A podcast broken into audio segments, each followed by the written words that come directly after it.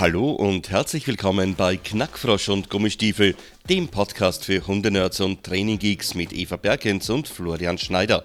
Gemeinsam mit Gästen aus den verschiedensten Fachbereichen nehmen die beiden Training und Verhalten von Mensch und Tier anhand wissenschaftlicher Erkenntnisse genau unter die Lupe. Hört rein und holt euch das Wissen einfach und praktisch aufs Handy oder den Laptop. Wo auch immer ihr gerade seid, Knackfrosch und Gummistiefel begleiten euch. Viel Spaß und hier sind eure Moderatoren Eva und Flo.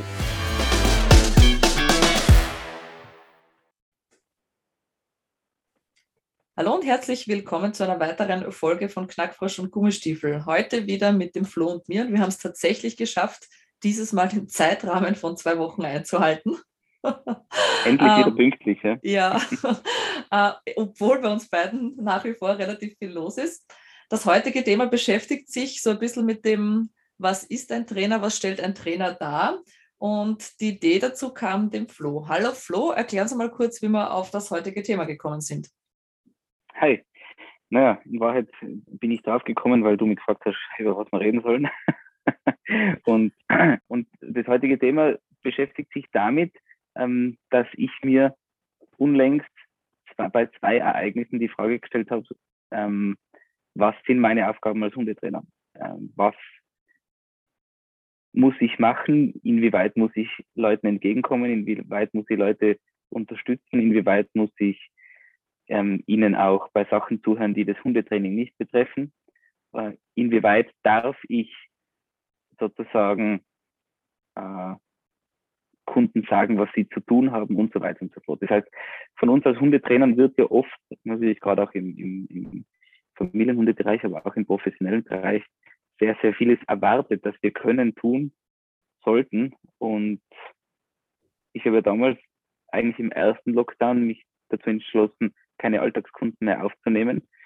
Und jetzt gerade ist es nicht bei weitem nicht so einschneidend wie damals, aber wir haben jetzt ähm, eben durch zwei Ereignisse einfach wieder die Frage gestellt, okay, was tue ich als Hundetrainer und, und mit wem möchte ich zusammenarbeiten und was sind meine Aufgabenbereiche bei diesen Zielgruppen.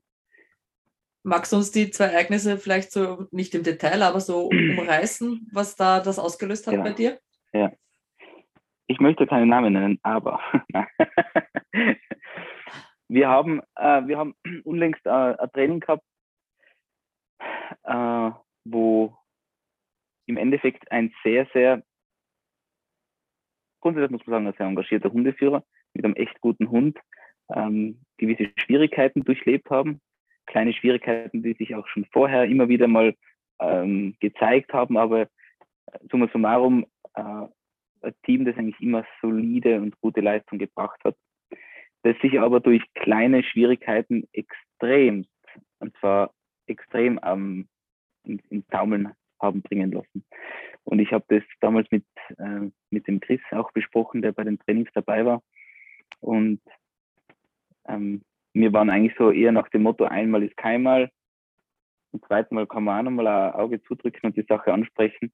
Aber irgendwann ist es dann zu viel, insofern, dass der Hundeführer einfach eigentlich unfair gegenüber seinem Hund war, dass er zwar nicht, nicht körperlich grob oder was auch immer, sondern einfach Übungen über den Haufen geworfen hat, weil der Hund nicht so gearbeitet hat, wie er sich vorgestellt hat. Auch deswegen, weil wir sehr, sehr schwere Übungen äh, und Szenarien gelegt haben und uns eigentlich anschauen wollten, auch wie die Hundeführer unter Druck umgehen. Und leider ist der dabei mit in hohem Bogen schlussendlich dann durchgerattert. Und, schlussendlich hat sich das auch insofern war die Konsequenz, dass man sich eigentlich voneinander getrennt hat äh, in Trainings. Was schade ist natürlich, aber insofern vielleicht auch eben erleichternd für alle Beteiligten. Ähm, und also da ging es einfach darum, dass ihr den Hundeführer darauf hingewiesen habt, dass das, was er tut, unfair seinem Hund gegenüber ist und er dieses Verhalten nicht eingestellt hat. Nein, also ja, unter anderem auch unfair uns gegenüber, also einfach wenig Wertschätzung. Wenn ihr jemanden 15 Mal sagt, wie gut sein Hund gerade arbeitet und dass die Schwierigkeiten sozusagen, die man erkennt, nachvollziehbar sind und dass man das lösen kann, aber jemand sozusagen da quasi nicht hinhört und denkt und sagt, die letzten zehn Monate Training waren umsonst, etc. Wie ein kleines, bockiges Kind. Ähm, okay. wo, wir, wo wir uns dann gedacht haben, hey, wir sind Hundetrainer, wir sind keine Am äh, Animateure, wir sind Hundetrainer und keine Mentalcoaches, wir sind keine Agony-Aunts und und und. Jeder hat einmal seine Probleme, jedem seine Probleme aus dem Alltag fließen natürlich auch mal ins Training mit ein. Ähm, und das hat aber einfach eine, eine, gewisse Grenze natürlich von dem auch, was ich als, als Trainer im Spürhundebereich oder wo auch immer ähm, von, von dem Privatleben einer anderen Person ähm, auf mich zulassen möchte. Das jetzt das, ähm, ich sage jetzt mal blöd so, ähm, gleich wenig wie es mich interessiert, grundsätzlich, ob jetzt jemand gerade eine, eine schwere Trennung durchmacht, interessiert es mir auch relativ gleich wenig, ob jetzt jemand äh, ein Kind bekommen hat. Ich finde das eine traurig, ich finde das andere schön, aber es geht mir nichts an, das hat mit dem Training nichts zu tun.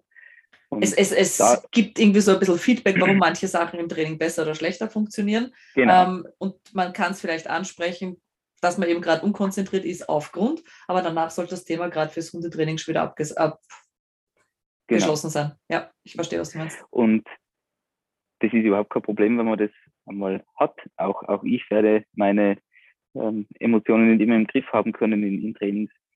Ähm, aber es soll eben kein Zustand sein, kein mhm. Dauerzustand. Und da eben haben wir gesagt, naja, ähm, wir müssen es einfach noch einmal ansprechen mit der jeweiligen Person. Und das sind ja immer sehr unangenehme Sachen, weil ähm, gerade in unserem Bereich, wenn man mit jemandem öfter und immer wieder aufeinander trifft und gemeinsam trainiert, ähm, natürlich entstehen da auch Freundschaften. Ähm, aber im Endeffekt, das, was wir da gemacht haben, in dieser Konstellation ist es darum gegangen, Leute auszubilden, um mit denen gemeinsam zu arbeiten. Und das ähm, hat sich dann einfach auch ein bisschen gebissen. Da war dann sozusagen für uns ähm, aus, aus professioneller Sicht einfach die Tatsache, dass wir ähm, beruflich mit so jemandem nicht zusammenarbeiten können wollen, was nichts damit zu tun hat, dass man sich menschlich noch immer ja. äh, vertragt und mag. Ähm, und das ist einfach ich glaube, da, da kann einfach das Training und im Endeffekt eben die Leistung sehr darunter leiden, wenn man es nicht schafft, zu sagen, hey, das ist nicht mein Aufgabenbereich als Trainer. Ähm, du bist ein erwachsener Mensch, du kommst äh, gefasst und konzentriert ins Training. Wenn nicht, fahrt bitte ab, dann machen wir was anderes mal. Aber mir gegenüber, wie ein, wie ein trotziges Kind zu reagieren, dem Hund gegenüber unfair zu sein, ähm, in, insofern, dass man sozusagen mehrfach versucht, irgendwohin anzusetzen, wo es einfach nicht kann und nicht gelernt hat oder sich selber körperlich im Weg ist, weil er zu groß, zu klein ist, ähm, ist einfach unsinnig. Das heißt, das war ein, ein Bereich, wo, wo es eigentlich darum gegangen ist, dass, dass wir eh schon den Gedanken gehabt haben, dass wir sehr viel unterstützen und sehr ähm, viel Hilfestellung gegeben haben, beziehungsweise sehr verständnisvoll waren und auch mal das Auge zugedrückt haben. Und dann gibt es noch das zweite Event, das ähm, vor kurzem mal passiert ist, nämlich ähm, wo wir als eigentlich durchaus sehr, sehr gutes Training gehabt haben mit militärischen Einheiten und ähm, dann eben auch in dem Bereich sprengstoffspürende Teams. Ähm, es hat ein paar Schwierigkeiten gegeben beim einen oder anderen Team. Andere Teams, die eben auch schon eine Zeit lang von uns betreut haben, haben sehr, sehr gute Leistungen erbracht. Und zu guter Letzt ähm, hat es eine Schwierigkeit gegeben bei einem Team, die wir dann ähm, begonnen haben aufzuarbeiten, aber im Ausmaß dieser Trainingseinheit sozusagen nicht komplett durcharbeiten. Nicht lösbar war in der, okay. Genau. Das heißt, wir haben ähm, die Verleiter, wir haben sehr schwere Verleiter eingebracht, nachdem wir leichte Verleiter eingebracht haben. Ähm, das Coole war, der Hund hat keine Fehlanzeigen gemacht, aber er hat sich nicht mehr darüber ausgesehen, den Stoff anzunehmen. Das heißt, er war so stark im Diskriminieren, dass er, dass er in die Boxen gegangen ist, nein, das nicht, nein, das nicht, nein, das nicht und hat nicht mehr geschafft, den, den Zielstoff herauszupicken. Mhm. Schlussendlich ähm, war es aus meiner Sicht als Trainer dabei ähm, wichtig, diesem Hundeführer, der das ja auch nicht erst seit gestern zeigt, äh, macht, zu zeigen, dass sein Hund noch immer stofftreu ist ähm, und habe ihm dann äh, eine weitere Suche ohne Verleiter gegeben, die der Hund auch wirklich picobello und irrsinnig gut gelöst hat. Ähm, gerade auch mit mit den Anzeigen, an denen wir trainiert haben, die endlich sitzend starrend waren und nicht mehr liegend, äh, wenn sie bodennah gewesen sind. Aber natürlich nicht mehr das Problem beinhaltet haben, das wir vorher gehabt haben, sondern dabei hat bei dieser Übung ist dem Hundeführer nicht nur gezeigt worden, ähm, dass sein Hund noch immer das kann, was er gelernt hat. Er hat sich nur schwer getan beim Diskriminieren. Und ähm, das war eigentlich gut so aus meiner Sicht. Auch die anderen Teams waren gut. Wir haben eine Nachbesprechung gehabt, ähm, die haben gesagt, wo Probleme waren. Und später dann nach diesem Training, nach der Nachbesprechung, ist ein anderer Ausbilder zu mir gekommen und hat gesagt, also ich kann es jetzt nicht wörtlich wiedergeben, aber im Endeffekt war die Message, ähm, wenn was scheiße ist, muss ich Ihnen das sagen, ähm, weil er gehört hat, dass der Hundeführer hinten nach meint hätte, ähm, dass die Übung sehr erfolgreich war und das Problem dann nicht mehr so wahrgenommen hat. Weil in dieser letzten Übung die Problemstellung. Weil dann wieder erfolgreich war. Mm, ja, genau. Okay. Ja. Und dabei ist an mich herangetragen worden, eben, dass sie ähm, sozusagen weniger verständnisvoll reagieren, einfach sagen, was das für ein Blödsinn war. Was für mich natürlich schwerfällt, da ihr solche, ähm, also ich denke, ich kann sagen, was ich sehe und ich muss das auch nicht beschönigen, aber das ist tatsächlich das, was ich die letzten zehn Jahre gemacht habe, ähm, Haustierkunden ähm, behütet habe und natürlich Feedback schön ummantelt überliefert. Und die wollten von mir einfach, dass ich auf den Tisch hauen und sage, Jungs, Blödsinn, hol den Hund, das und das war scheiße, das und das wird es besser gemacht. Los geht's. Aber auch das, also ich kann aus Erfahrung sagen, manchen Leuten sagst du sehr direkt, was sie falsch machen. Sie finden eine Ausrede und wenn du es dann hörst, wie sie die gleiche Trainingseinheit jemandem anderen darstellen, ist der Fehler nicht vorhanden. Ja. Ja, also es kommt auch immer darauf an, ist das Gegenüber bereit, das so anzunehmen? Ähm, genau. Und da sprichst du eh gleich einen Bereich an im Hundetraining ist, wir sind definitiv Kommunikatoren. Ja, das heißt, wir müssen, was wir sagen, so anpassen auf das, was mir gegenüber ist.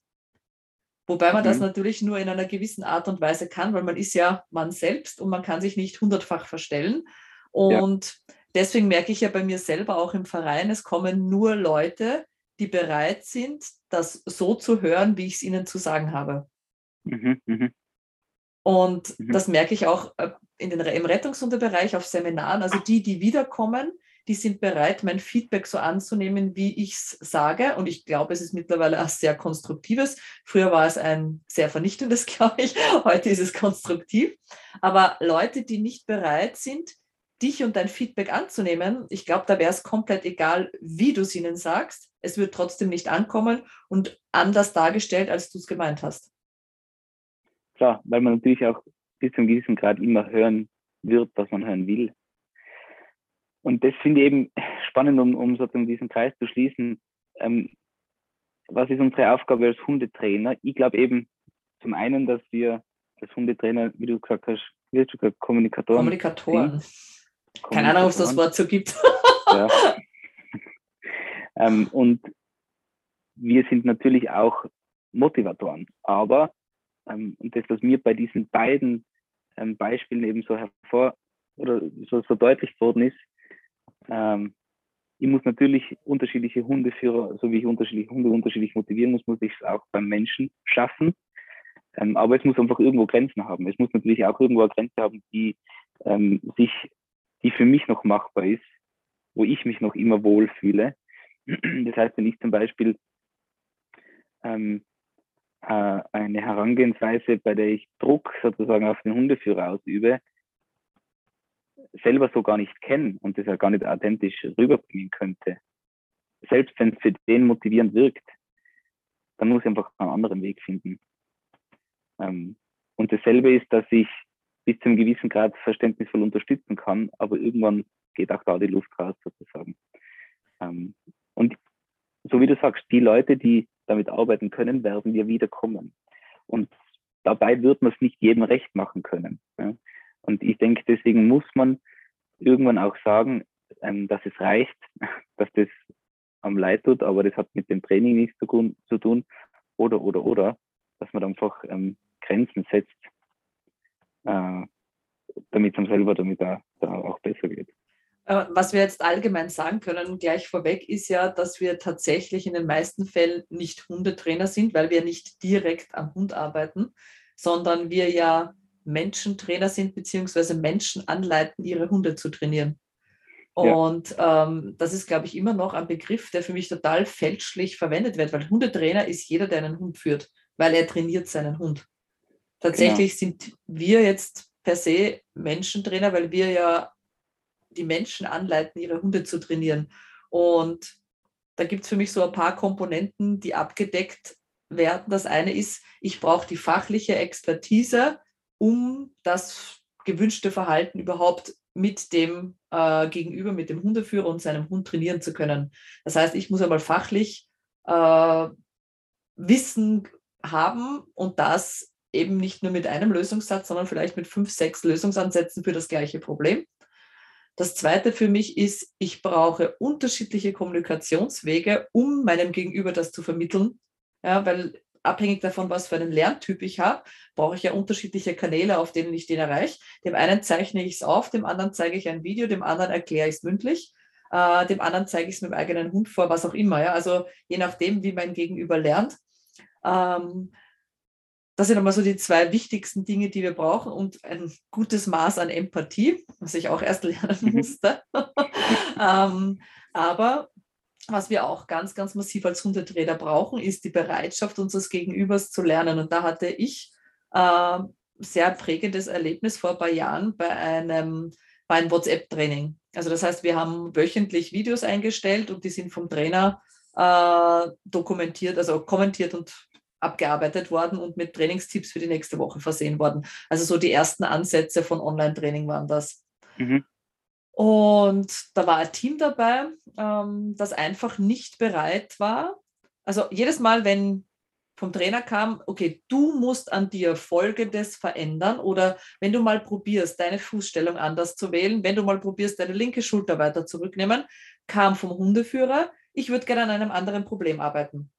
Das mhm. heißt, überall da, wo es unangenehm war für den Hundeführer, weil das Problem ja beim Hundeführer lag, hat der Hundeführer gesagt, okay, ich vermeide dieses Problem, ich gehe mal in den Bereich, äh, was kann ich am Hund noch herumschrauben. Mhm. Und ich fand das dann damals großartig äh, vom Veranstalter. Die haben gesagt, okay, äh, nach zwei Wochen trennen sich hier unsere Wege. Uh, unser Training setzt voraus, dass die Bereitschaft des Hundeführers da ist, auch an sich zu arbeiten. Mhm.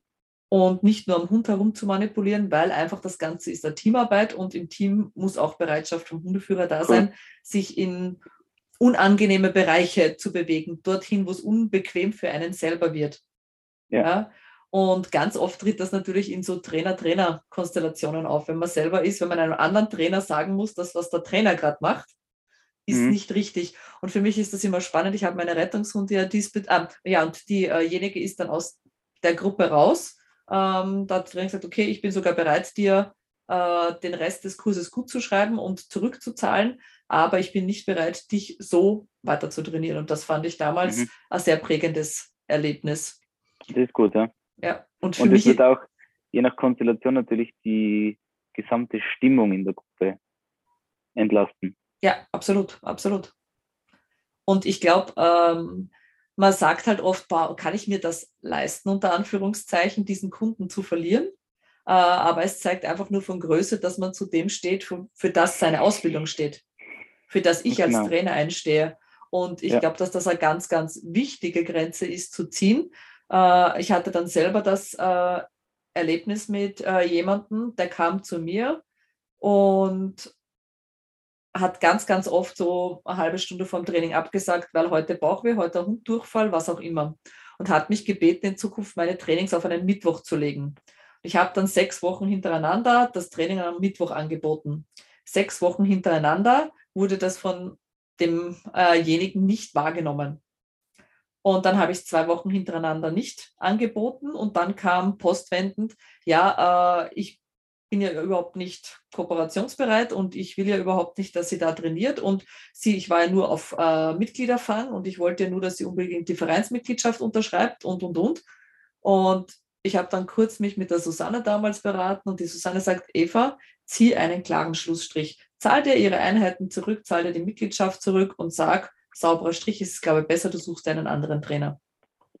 Mhm. Und habe ich damals gemacht und tatsächlich hatte ich seitdem nie wieder so ein Erlebnis. Ja. Wenn ich aber die jetzt und, behalte, habe ich einfach auch eine schlechte Rezension und ein schlechtes schlechte Kundenmeinung, die ich eigentlich so nicht haben möchte. Ja?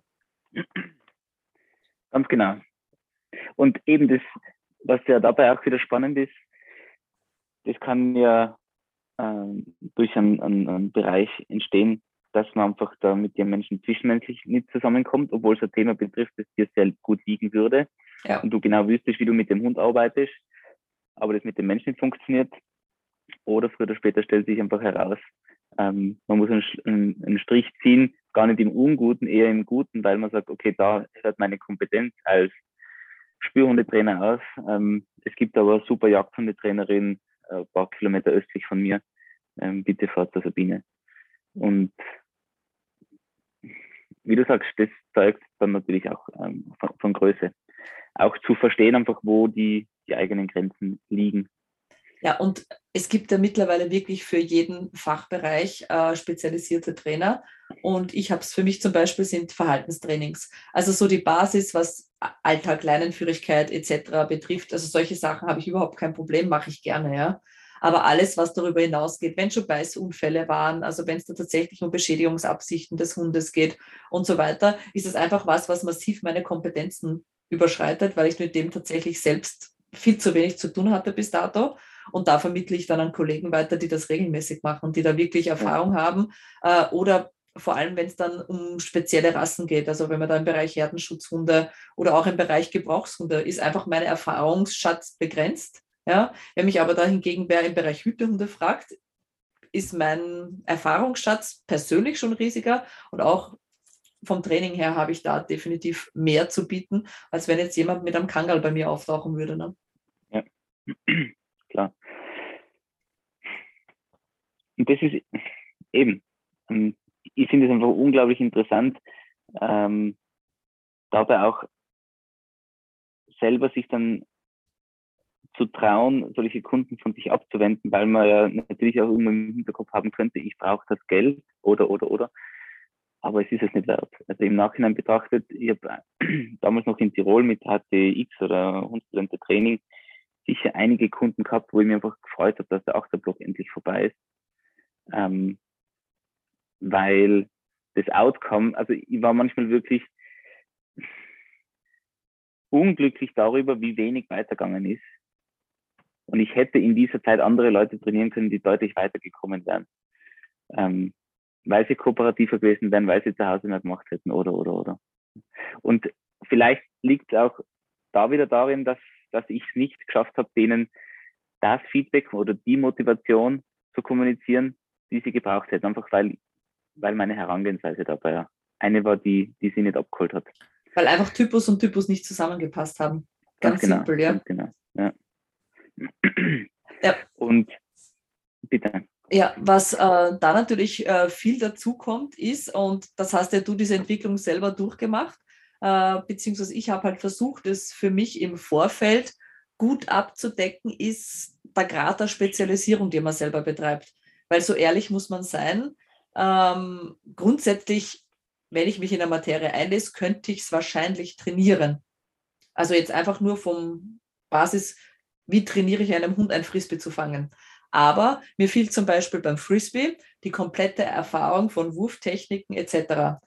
Ähm, heißt nicht, ich könnte es jemandem nicht beibringen, heißt nur, dass es wenig Sinn macht, weil ich einfach weder die Regeln des Sportes kenne, noch die Wurftechniken kenne. Äh, das heißt, es wird für den Gegenüber viel langsamer vorwärts gehen, weil ich mich viel mehr mit der Materie beschäftigen müsste.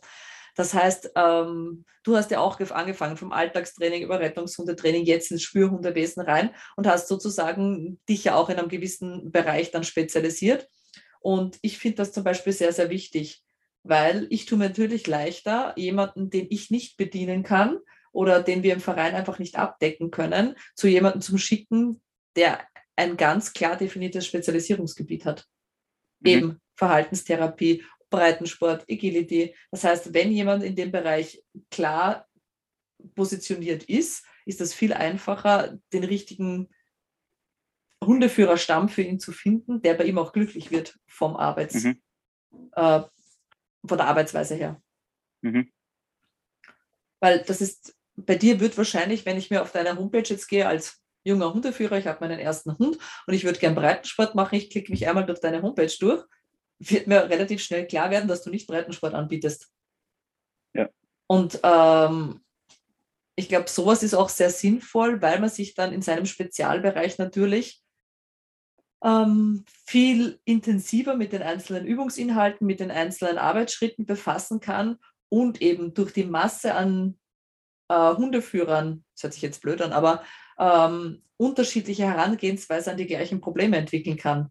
Würde ich jetzt aber sechs verschiedene Hundesportarten versuchen abzudecken, ähm, kann ich nur Massenabfertigung anbieten, weil ich mich mit einzelnen Problemstellungen gar nicht selbst so genau beschäftigen kann. Ja. Aber manchen reicht es. Ja. ja. Manchen reicht es. Spannend. Ähm, wenn man jetzt auf eure Hundeausbildung, also Hundetrainerausbildung, die ihr anbietet, jetzt über AHT, ähm, das ist ja auch nur allgemein gehalten jetzt im Moment. Also das ist einfach die Basis des Hundetrainings, oder? Genau. Das heißt, dabei wird eine sehr, sehr breite Basis geschaffen bei den Leuten. Und natürlich, je allgemeiner gehalten, desto größer die Zielgruppe. Das heißt, auch die einzelnen Teilnehmer in diesem ersten Lehrgang, den wir jetzt haben, sind ja gänzlich unterschiedliche Leute. Und das macht es eigentlich relativ schwer, unter Anführungsstrichen, ähm, wiederum jeden so mo zu motivieren und da abzuholen, ähm, beziehungsweise die Inhalte so zu aufzubereiten, dass sie ja möglichst ähm, von jedem mm, angenommen werden können. Lassen sich da schon Spezialisierungen erkennen? Also erkennt ihr jetzt an, weil wie lange dauert der Kurs noch? Ein Jahr noch, ne? Bis mit, ein bisschen weniger, bis ja. September, Oktober. Ja. Okay. Äh, lässt sich da jetzt schon erkennen, wohin sich die einzelnen Neutrainer sozusagen entwickeln wollen? Ja, ja. Das ähm, zum einen zum einen natürlich von Anfang an relativ klar gewesen, weil es, es gibt ja Leute, die zum Beispiel schon im Bereich der Spürhundearbeit tätig waren oder Rettungshunde oder Trailer, ähm, beziehungsweise Leute, die äh, zum Beispiel einfach selber aus einem Therapiebereich kommen und in Zukunft Therapie Begleithunde oder Assistenzhunde oder was auch immer ähm, anstreben auszubilden, ähm, beziehungsweise eben Leute, die aus dem Tierschutzbereich kommen und einfach dahingehend sich fortbilden wollen. Ähm, und für jeden Einzelnen, denke ich, ist, ist, ist der Kurs irrsinnig wertvoll. Ähm, aber natürlich, jeder hat unterschiedliche Interessen, jeder hat auch bisher äh, individuelle Lerngeschichte und kann dann einmal besser oder schlechter mit zu viel oder zu wenig, unter Anführungsstrichen, äh, Informationen und Feedback umgehen. Und das ist eigentlich ganz interessant, wo ähm, was für mich interessant ist, weil natürlich ähm, Informationen, die ich dann in den Raum stelle, werden jetzt von jedem gleich verarbeitet und es tun sich dann plötzlich Fragen auf, an die ich nie gedacht hätte, weil weil es eh ähm, als, als eindeutig erschienen wäre. Ja. ja. Aber da ist es einfach interessant, ähm, wieder bis zu einem gewissen Grad nehme ich Sachen immer gern an und werde sie aufnehmen und versuchen, es zu optimieren für die Zukunft, zu vereinfachen oder was auch immer. Ähm, aber es gibt einfach auch Sachen, wo ich mir denke, na, also das wird einfach, das wird einfach jetzt so gemacht und frisst oder stirbt. Ja, für mich war es ganz spannend, wie ich jetzt vor kurzem für meine Leute den Sachkundevortrag gehalten habe und ich habe den sehr trainingsbasiert gehalten. Also wir haben Hundehaltung äh, etc. nur relativ kurz angesprochen und uns wirklich fokussiert auf, wie lernt der Hund, warum zeigt er gewisses Verhalten, eben wie anspringen, also das, was im Alltag auftritt. Ja? Und haben dann so ein paar Fallbeispiele gemeinsam durchgearbeitet, was belohnend sein kann im Falle des Anspringen des Hundebesitzers beim Nachhausekommen, äh, warum Hunde Gegenstände zerstören, obwohl sie lange aus dem Zahnwechsel sind und so Sachen mit den Lerntheorien ein bisschen aufgearbeitet. Und da habe ich wieder gemerkt, dass eben zu mir wirklich Leute kommen, die nach den ersten Kennenlerneinheiten merken, okay, sie wollen an sich arbeiten und sie wollen verstehen, warum es so ist. Und die sind bereit, auch unter der Woche zu trainieren und die sind bereit, auch sich Trainingspläne zu schreiben. Manche mehr, manche weniger, manche machen sich handschriftliche Notizen, manche haben es für sich einfach nur im Kopf vor der Trainingseinheit. Aber tatsächlich sind die alle bereit, sich weiterzuentwickeln. Und das finde ich immer großartig, wenn du äh, Leute hast, die nicht nur kommen und sagen, mein Hund gehört bewegt, sondern bereit sind, mit ihrem Hund zu wachsen und mit ihrem Hund mehr zu lernen, weiterzukommen. Ja. Und spannend Absolut. ist das auch, wenn du das im Bereich Alltag hast, ja, wo die Übungen wirklich simpel und einfach sind und einfach nur da ja, dem besseren gesellschaftstauglichen Leben dienen. Aber auch diese Leute mit Trainingsplänen arbeiten, sich bewusst machen, was ihr Hund tagsüber richtig macht, äh, nicht verweigern, auch mal Gassi zu gehen mit einem ganzen Sack voll Leckerlis, um gewisse Übungen zu trainieren oder ähm, Situationen abarbeiten zu können und, und, und. Also das finde ich dann immer faszinierend. Und wie gesagt, ähm, bei den Rettungshunden mache ich so, es hat jeder sechs Monate Zeit, mich kennenzulernen und meine Arbeitsweise kennenzulernen. Ähm, und dann kann er entscheiden, ob das das Richtige ist für ihn oder nicht. Und ich bin niemandem böse, der danach sagt, nein, ist es nicht. Und ich glaube, das mhm. ist auch was, was du als Trainer können musst, dieses, was wir eh vorher schon ein paar Mal angesprochen haben, das Loslassen. Dass mhm. wenn derjenige nicht bereit ist, mit dir zu arbeiten oder deine Ansätze einfach nicht vertritt und keine, man keine gemeinsame Kommunikationsbasis findet, dass man bereit ist, loszulassen und sagen, vielleicht bist du woanders besser aufgehoben. Mhm. Hm. Und im Endeffekt wird es jedem gut tun, wenn man es schafft, das so zu machen. Absolut, das ist für beide äh, absolut von Vorteil, ja. Ähm, nur uns fällt es so schwer. Und aber ist das wahrscheinlich, man das ist jetzt ein weiter Griff, aber wahrscheinlich ist das ja bei uns auch kulturell bedingt, warum auch immer. Das muss ja einen Grund haben, dass, dass uns solche Sachen schwerfallen. Ähm, ich denke schon, ne? Also ich weiß nicht, wie es ist in, in anderen Kulturen oder in, in Stammeskulturen, ähm, wenn es wenn es ein Problem gegeben hat, dass dann einfach die jungen Aufstrebenden in die Geschlechtsreife gekommenen Individuen abwandern oder sich einfach eine eigene Familie suchen. Ähm, steht übrigens gerade ein bisschen so drinnen im, im, im Buch, was ich wiederholt lese von Robert Sapolsky, unsere besten und schlechtesten Verhaltensweisen. Okay. Behave heißt auf Englisch. Ähm, was ganz interessant war, eben, ist eigentlich auch wieder ein schöner Vergleich mit, mit wildlebenden Kaniden, dass die junge in die Geschlechtsreife gekommene Individuen abwandern, um Konflikten aus dem Weg zu gehen. Ähm, und sich einfach zu trennen, weil offensichtlich, wenn es irgendwo entweder keinen gemeinsamen Konsens gibt, beziehungsweise einfach maßgebende Punkte nicht einstimmig bewertet werden können, dann sollte man sich einfach da trennen. Ja, aber das, Kunden oder, oder, oder von der Trainingsweise. Aber es ist halt total schwierig, weil einerseits sind wir bequem und unser Reptilienhirn verweigert ja sozusagen jegliche Art von Veränderung, die unbequem für uns werden könnte.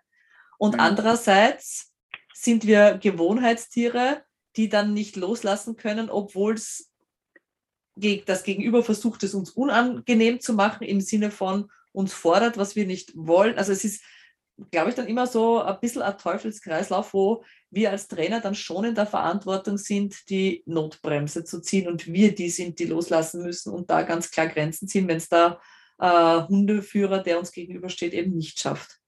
Mhm. Also sehe ich schon als Verantwortung des Hundetrainers. Ja, ja, klar. Und Vor allem, weil natürlich auch von uns äh, Prognosen zu stellen ist immer schwer, aber selbst wenn man sich irrt, ähm, hat man es nicht herausgefordert, dass es missglückt. Ja. Und was ich über die Jahre auch an Erfahrung gemacht habe, was ich jetzt bei ähm, anderen Trainern schätze, mit denen ich jetzt noch trainiere, ist, dass ich mich als Hundeführer ähm, oder Hundebesitzer, wenn man das jetzt auf Alltagssituationen bezieht, traue zu sagen, nein, mit diesem Ansatz kann ich nicht. Hast du eine mhm. andere Lösung für mich? Weil das war was, wo ich mich früher selber als Hundeführer, als Hundebesitzer oft in die Bredouille reiten habe lassen, weil ich gemerkt habe, instinktiv, das passt für mich und meinen Hund jetzt so nicht und habe es trotzdem ja. gemacht. Es ging dann schief, weil ich mich natürlich nicht voll und ganz auf das eingelassen habe. Das heißt, also ich glaube auch dieses Vertrauensverhältnis zu schaffen als Hundetrainer, das haben wir schon auch in der Verantwortung, dass äh, uns unser Gegenüber klar sagen kann und sich traut, auch das zu tun und das Vertrauen hat, es sagen zu dürfen, zu können. Äh, ich fühle mich mit diesem Ansatz jetzt gar nicht wohl. Mhm. Und das hat bei mir ganz lange gebraucht, bis ich mich das auch aktiv getraut habe und bis ich Trainer gefunden habe, äh, die auch das akzeptiert haben. Und ja. oft ist man dann im Gespräch eher auf einen Konsens gekommen und hat das vielleicht in einer leicht abgewandelten Form dann gemacht, ähm, aber eben nicht so, wie es einem vor die Nase geklatscht wurde. Ja. Und das ist was, mit dem ich früher schon nicht konnte, mit einem einfachen, ist so, mach jetzt einfach. Ja. Äh, sondern ich hätte gerne, wenn ich schon mit einem Rezept arbeite und nicht nur die Zutaten an die Hand kriege, dass das Rezept für mich schlüssig nachvollziehbar ist und eben ja. angepasst trotzdem auf mich und meinen Hund. Ja, das ist spannend. Ich ähm, das war im Frühjahr oder Sommer, habe ich einen, einen Workshop gegeben. Das war, glaube ich, der letzte Workshop, wo eher so, ich möchte meinen Hund auslassen, Leute dabei waren. Das war auch eine mehrfach verschobene Sache.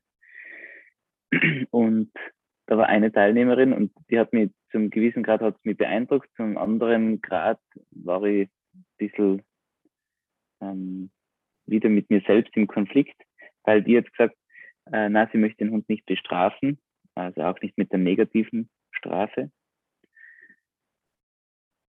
Und ich habe dann gedacht, okay, aber wir haben das jetzt echt nachvollziehbar in der Theorie durchgekaut, Beispiele gesehen, auch gesehen, dass das bei anderen Hunden eigentlich gut funktioniert und das wenn vom Timing her alles stimmt, etc., die Verhältnismäßigkeit da besteht, dass er echt eine nachvollziehbare Konsequenz für einen Hund ist, mit der er arbeiten kann.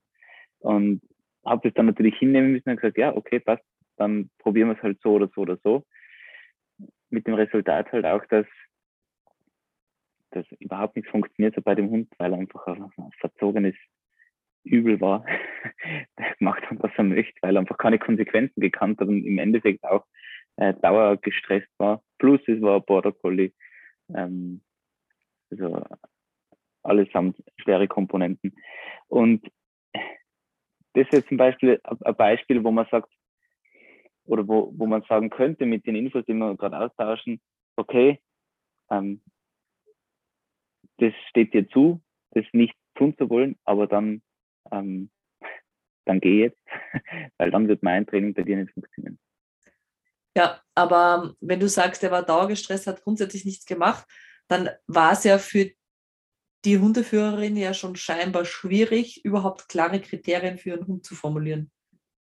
Naja, klar. Aber, ja. Ja, ja. Weil also, aber es, es, hat, es, es war es war äh, gänzlich unklar für den Hund. Ähm, und der Hund hat im, im Endeffekt auch die Hundehalterin wunderbar erzogen gehabt, weil sie einfach auf jeden Furz eingeht und sozusagen jeden Wunsch erfüllt. Ähm, Plus es waren Hunde, die ja auch nicht im, im Auto verwahrt werden konnten. Die waren die ganzen, ganzen Tag mit dabei, die waren oh. komplett über drüber und, und fertig mit der Welt. Das all, all diese Ratschläge, die ich gegeben habe, von wegen, packst du den Hund ins Auto oder kannst du sich erholen, ein bisschen beruhigen, das sind die anderen Hunde nicht immer auf Sicht und und. Ähm, weil nicht verstanden, wahrscheinlich denke ich im Endeffekt, man vielleicht verstehe sie ich nicht, aber ja, die Ergebnisse geben uns, denke ich, eher recht, dass, dass Hunde sich ähm, damit sehr gut abfinden können und sich gut erholen können, wenn sie mal geparkt haben. Egal. Aber im, im Endeffekt natürlich wäre es wahrscheinlich für mich nervenschonender gewesen, für die Teilnehmerin auch und unter Umständen auch für die, für die anderen Teilnehmer, die natürlich Zeit verloren haben, weil ich mich auch mit dieser Teilnehmerin habe ähm, ähm, beschäftigen müssen. Beim Workshop ist es natürlich kann jetzt auch niemanden einfach so wegschicken. Und, ähm, das ist vielleicht eher dann die Variante bei, bei einem Einzelsetting oder beim Kursangebot, wo ich weiß, okay, kommt der jetzt noch öfter ähm, oder, oder kämpfe ich mich durch diese zwei, drei Tage durch. Ja, ja. ja ich finde es vor allem schwierig, äh, oft, und das ist, äh, ist ein ganz anderes Thema, wird, ich möchte ohne Strafe ähm, arbeiten, verwechselt mit, ich habe keine klaren Kriterien. Weil natürlich kann ich sagen, ich möchte negative Strafe im Trainingssetup nicht anwenden. Aber das setzt von mir voraus, dass ich ja noch viel klarer in meinen Kriterien sein muss, äh, um eben keine negative Strafe anzuwenden. Und ich glaube, also es macht schon Sinn, manche Hunde so zu arbeiten. Die Agnieszka von Tromplo hat jetzt letztens dazu einen guten Bericht auf Instagram geschrieben, die sagt eben, wenn der Hund mit so viel Strafe erzogen wurde, dass von sich aus kein Verhalten mehr angeboten wird, dann kann es sein, dass ich am Anfang einfach alles, was dieser Hund anbietet, positiv verstärke, auch wenn es nicht das gewünscht, von mir gewünschte Verhalten ist, einfach um dem Hund wieder diese, das Gefühl von geben, er hat selber Initiative zu greifen. Ja. ja, genau. Äh, also dann würde ich das schon sehen. Aber wie gesagt, positiv verstärkt heißt ja nicht kriterienlos. Und ich glaube, das wird gerade von der Sprache her noch oft durcheinander gewürfelt. Und ja. das ist auch ein Punkt als Trainer, klare Sprache, verständliche Sprache für mein jeweiliges Gegenüber. Also das ist ja auch total abhängig. Habe ich jetzt von mir einen Ersthundebesitzer, dem ich positive Strafe um die Ohren schmeiße und negative Strafe und sage, das eine ist gut, das andere ist schlecht. Strafe heißt nicht immer, es tut weh. Ähm, mhm. Auch da ist es natürlich schwierig, den richtigen Zugang zu finden. Und oft ist es ja sogar so, dass du jahrelange Hundebesitzer hast, die noch nie was davon gehört haben, dass auch Verhalten, das ich nicht will, wenn es vermehrt auftritt, irgendwo eine belohnende Komponente hat. Mhm. Und äh, deswegen habe ich, wie gesagt, bewusst bei meinem letzten Sachkundevortrag diesen Fokus auf die Lerntheorien gelegt und einfach das beispielhaft dann abgearbeitet mit den Leuten, um einfach ein Bild zu kriegen, das ist äh, nur weil ich glaube, ich habe es korrigiert, unter Anführungszeichen, es nicht heißt, dass ich es tatsächlich bestraft habe. Ja. Und gerade diese Wortgeschichten ähm, und das eben wie bei einem Kind, das von seinen Eltern geschlagen wird, äh, das Schlagen eine belohnende Komponente haben kann, weil das Kind Aufmerksamkeit kriegt. Äh, genauso ist das natürlich auch beim Hund. Und also da sind wir echt als Trainer oft gefordert, vor allem wenn wir nicht nur im Trainer-Trainer-Setup arbeiten oder im Trainer und professionelle Hundeführer, sondern auch vielleicht Ersthundebesitzer oder noch nicht so erfahrene Hundebesitzer im Training haben, dass wir unseren Sprachgebrauch dementsprechend anpassen und das für den, das Gegenüber verständlich machen. Ja. Und da ist natürlich. Und diese Informationen zu verpacken, ist einfach zum Teil echt nicht einfach offensichtlich, je nachdem, wenn man, ja. wenn man gegenüber hat. Und das finde ich gerade bei Workshops total schwer. Das hatten wir ja bei unserer Workshop-Planung schon angesprochen. Ähm, wenn ich die Leute auf unterschiedlichen Niveaus abhole. Und gerade sowas wie, welcher Sprachgebrauch ist denn gängig, ist im Vorfeld ganz, ganz schwierig festzustellen. Mhm. Ob ich dort von den vier Lernquadranten reden kann, ob ich Premark äh, einfach nur in den Raum werfen kann und jeder weiß, worum es geht, oder ob ich Matching Law im Detail erklären muss. Und ja. das macht es als Hundetrainer auch nicht einfacher, insbesondere wenn man hauptsächlich in einem Workshop geschehen oder so wie es bei mir ist. Ich habe ja keine fix laufenden Kurse, sondern ich habe ja offene, flexible Kurse, wo jedes Mal eine andere Konstellation an Menschen zusammentrifft. Ähm, mhm. Ja, den einen habe ich es vielleicht beim letzten Mal, weil die Frage auftrat, lang und breit erklärt. Es ist einer dabei, der weiß es und drei dabei, die es nicht wissen. Mhm. Mhm. Und das macht es natürlich auch nicht einfacher. Klar. Hm. Ähm, einen Punkt, den du kurz angesprochen hast im, beim Beispiel, also bei dem ersten Beispiel, das du genannt hast, ist ja das Thema Mentalcoach. Mhm. Ähm, ich habe dann nachher ein nettes Beispiel dazu, aber wie siehst du dich als Mentalcoach? Inwieweit siehst du dich? Inwieweit lässt du Privates deiner Kunden mit ins Training einfließen? Inwieweit setzt du dich damit auseinander? Und wo sagst du, wo sind ganz, ganz klare Grenzen? Das ist natürlich auch ganz stark abhängig, inwieweit ich mich mit der jeweiligen Person auch so gut verstehe. Ähm, aber ich glaube, grundsätzlich bin ich dabei, ich bin, glaube ich, grundsätzlich da sehr asozial und es interessiert mich einfach tatsächlich nicht und ich versuche dann gar nicht wirklich auf solche Sachen einzugehen, weil, weil mir einfach, und das meine ich äh, bei niemandem böse, ähm, das äh, ist vielleicht sogar eher dann in meinem, in meinem Privatleben mit meiner Familie oft ein bisschen ungut, weil, weil es für mich eigentlich da eh nur die Arbeit gibt und natürlich entsprechend auch in der Arbeit nur die Arbeit gibt. Ähm, plus, es gibt natürlich auch fürs Hundetraining ähm, einige Bereiche, wo ich natürlich schon nachhake, wie ist es denn, wie oft äh, wird dein Hund gefüttert, wie oft steht er im Zwinger, ähm, wo ist der Hund, wenn du irgendwelche anderen Sachen zu tun hast und so weiter und so fort. Aber keine Ahnung. Aber das sind ja mehr Sachen in Bezug auf den Hund, zum Beispiel, genau. äh, wie viel Bewegung erfährt der Hund tatsächlich, genau. wie schaut der Gesundheitszustand übers Jahr verteilt beim Hund aus und und und, äh, als jetzt tatsächlich die pro persönlichen Probleme, die Einfluss aufs Training haben. Ja. Ähm, eben, und ich denke einfach, ich bin kein Mental Coach und ich bin kein äh, Kummer-Postkasten ähm, und will es eben auch nicht sein, denke nicht, dass ich das kann. Und deswegen möchte das, also ich möchte jemand sein, der in einem kleinen Bereich ähm, im Hundewesen äh, einen noch kleineren Bereich abdeckt und dazu Informationen, Ideen hat, Theorie und Praxis angewandtes kann und weitergeben kann. Äh, und das war's. Das heißt, ich möchte, ich sage natürlich, hey, das war gut, mach weiter so. Eh klar, ja. Also ich freue mich ja jedes Mal mit, wenn ein Hund eine Übung gut macht. Das ist auch gar keine Frage. Und ich ärgere mich natürlich auch ähm, oft über den Hundeführer, wenn er, wenn er einfach einmal einen Bock schießt. Ähm, beziehungsweise es ist gestern vorgekommen, ich habe gesagt, hey, äh, es war eine Suche, eine klare Suche. Der Hundeführer hat sich alles selbst ausgelegt, hat dann aber vergessen, wo er die Auslagen gehabt hat. Obwohl ich noch am Vormittag gesagt habe, filmt euch alles ab, dokumentiert, wo eure Aussagen sind. Weil es sind Zielstoffaussagen, es sind Verleiteraussagen. Hund macht eine super geile Anzeige und der Hundeführer macht nichts. Ich sage, okay, okay, belohnen. Der Hundeführer zögert noch immer, Hund bricht aus der Anzeige aus. Und habe natürlich den Spot ähm, erst ganz am Schluss wieder genommen, ähm, nach, nach ein paar Minuten weiterer Suche, weiteren Anzeigen, weil er sozusagen einfach das jetzt nicht gekannt hat, war junger Hund.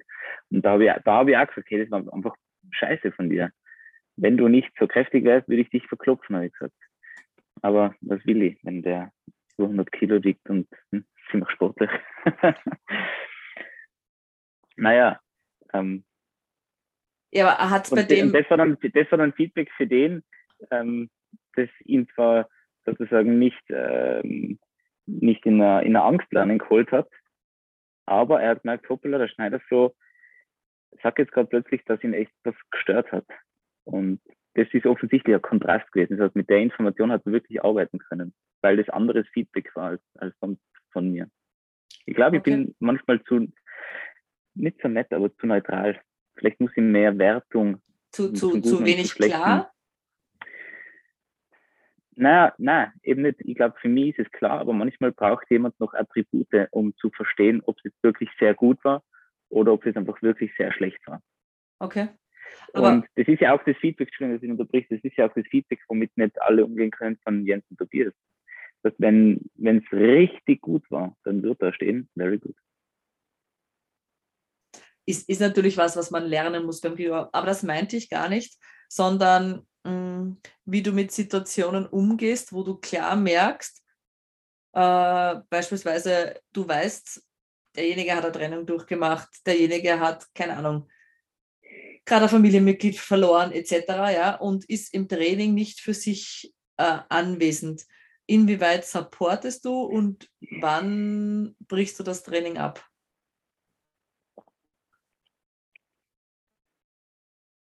Also wenn ich das weiß, wenn ich das schon im Voraus weiß, ähm, dann würde ich natürlich anbieten, zum Beispiel in, in, in so einem Fall natürlich, dass wir sagen, hey, komm, ähm, überhaupt kein Problem, äh, verschieben wir das Training, machen wir was anderes mal.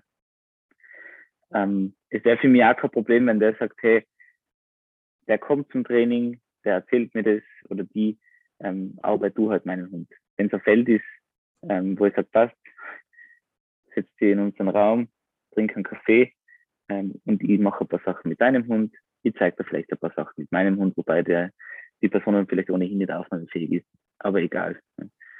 Ich habe zum Glück eigentlich noch nie gehabt, dass ich das Training einfach abgebrochen habe. Okay. Das, das war nie. Ähm, ich denke mal, ich meine, unsere Trainings sind ja nicht geschenkt. Das kostet alles ein Geld. Und die Leute, die sich auch, also ich denke, die Leute sind auch nicht blöd. Und wenn sie so gar nicht können, wenn sie, also wenn sie wirklich gar nicht kommen können, dann kommen sie auch nicht. So habe ich es erlebt bisher.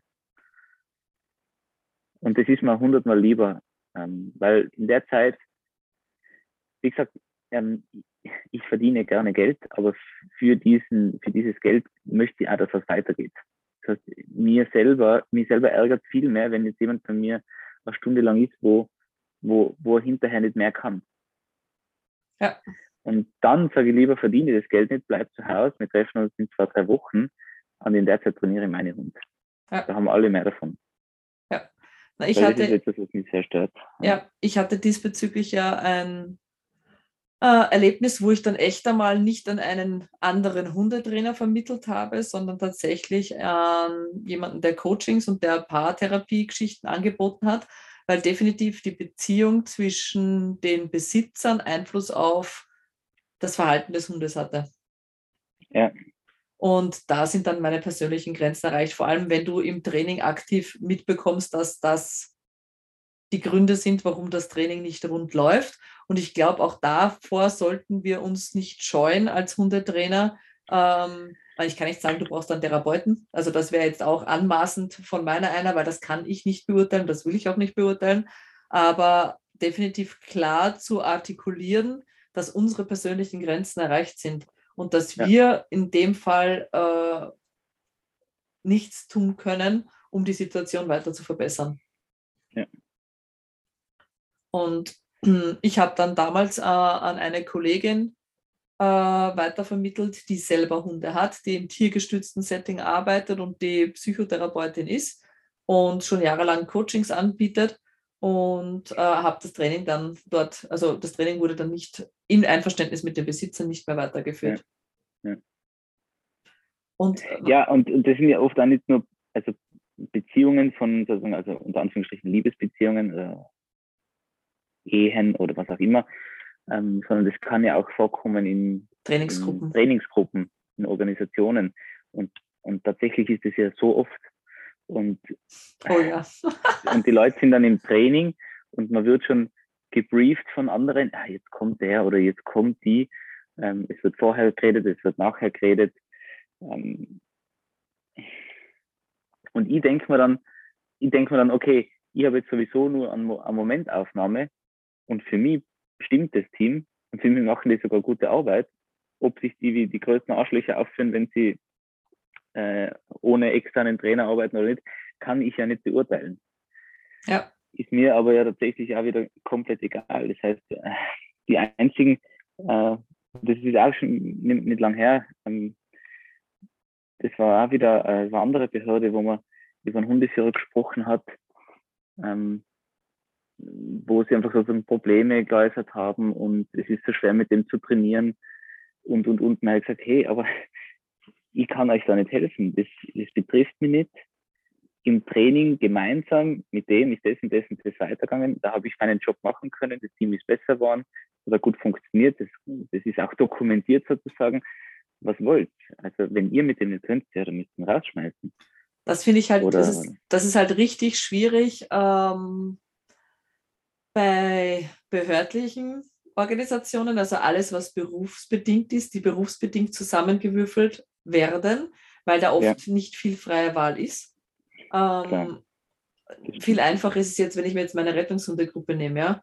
Ähm, mhm. Die haben sechs Monate Zeit, bevor ich sie aufnehme, offiziell mich und die Staffel kennenzulernen. Die können sechs Monate lang schauen, können sie mit den Trainingsmethoden, können sie mit den Eigenheiten jedes Einzelnen in dieser Gruppe und dann entscheiden, dazu zu gehen. Und ja, ich hatte über die letzten Jahre immer wieder Abgänge und mich macht es immer sehr traurig, wenn diese Abgänge im Streit enden, weil es ist so einfach, einfach zu sagen, es passt nicht mehr, ich gehe. Weil mhm. ich glaube natürlich, ich habe mich weiterentwickelt in den letzten Jahren, aber ich glaube, von meiner Grundphilosophie habe ich mich nicht sehr verändert. Das heißt, warum nicht einfach einen geraden Schlussstrich ziehen und sagen, es ist besser, wir gehen von hier ab jetzt, so wie wir vorher gesagt haben, dieses Loslassen können. Und ich glaube, daran scheitert es wieder auch, egal ob es der Hundeführer oder der Trainer ist. Und äh, natürlich, wenn dann der Trainer loslässt, gerade in so Rettungshundestrukturen, endet es ganz, ganz oft im Streit. Ja. Weil man noch nicht bereit ist, loszulassen von der anderen Seite her. Ähm, und wenn man dann natürlich noch zusätzlich keine Option hat und eigentlich für sich selbst reflektiert, was man denn alles verliert und das gar nicht verlieren möchte, aber mit sich selbst einfach so im Unreinen ist im Moment, dann endet sowas gerne im Streit und das ist einfach meiner Meinung nach absolut nicht notwendig, weil es gibt für jeden Hundeführer den passenden Trainer. Es dauert vielleicht ja. ab und zu ein bisschen länger, ihn zu finden, aber es gibt wo was, was passt. Und so wie wir anfangs äh, zum Beispiel über Tobias und Jens gesprochen haben, dass ich sage, also für mich sind die online eine Katastrophe, das passt für mich gar nicht. Für dich ist ja. es perfekt. Ja? ja. Und genauso ist es, aber deswegen mag ich die zwei als Trainer nicht weniger. Nur die Online-Variante ist keine Variante, mit denen ich mit ihnen trainieren möchte. Ja, und genauso wird es dir wahrscheinlich bei Trainern von mir gehen dass das einfach für dich keine Option ist. Und genauso möchte ich aber, dass es für jeden, der zu mir kommt und ein Training in Anspruch nimmt, eine Option ist zu sagen, ich bin keine Option. Ja, einfach ja, zu sagen, ja, passt nicht. Und das ist doch interessant, ähm, wenn du das ansprichst, weil auf welche Art und Weise hast du gern Feedback? Wie wirst du gern abgeholt? Du meinst es als Hundeführer oder als Trainer? wenn, naja, da wo du Kurse gibst äh, oder Kurse machst selbst, ähm, bei deinen Trainerinnen.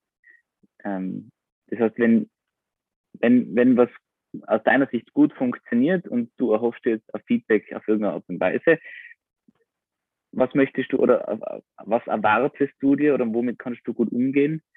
Ähm, reicht es very good oder, oder ist es mehr? Möchtest du zum, zu dem, dass jemand sagt, das war jetzt richtig, aber so und so und so könntest du es noch verbessern, beziehungsweise wie oder welche Art von Feedback hättest du gern, wenn, wenn Fehler sind, also wenn du nach, nach Hilfestellungen suchst. Wie wirst du ähm, motiviert?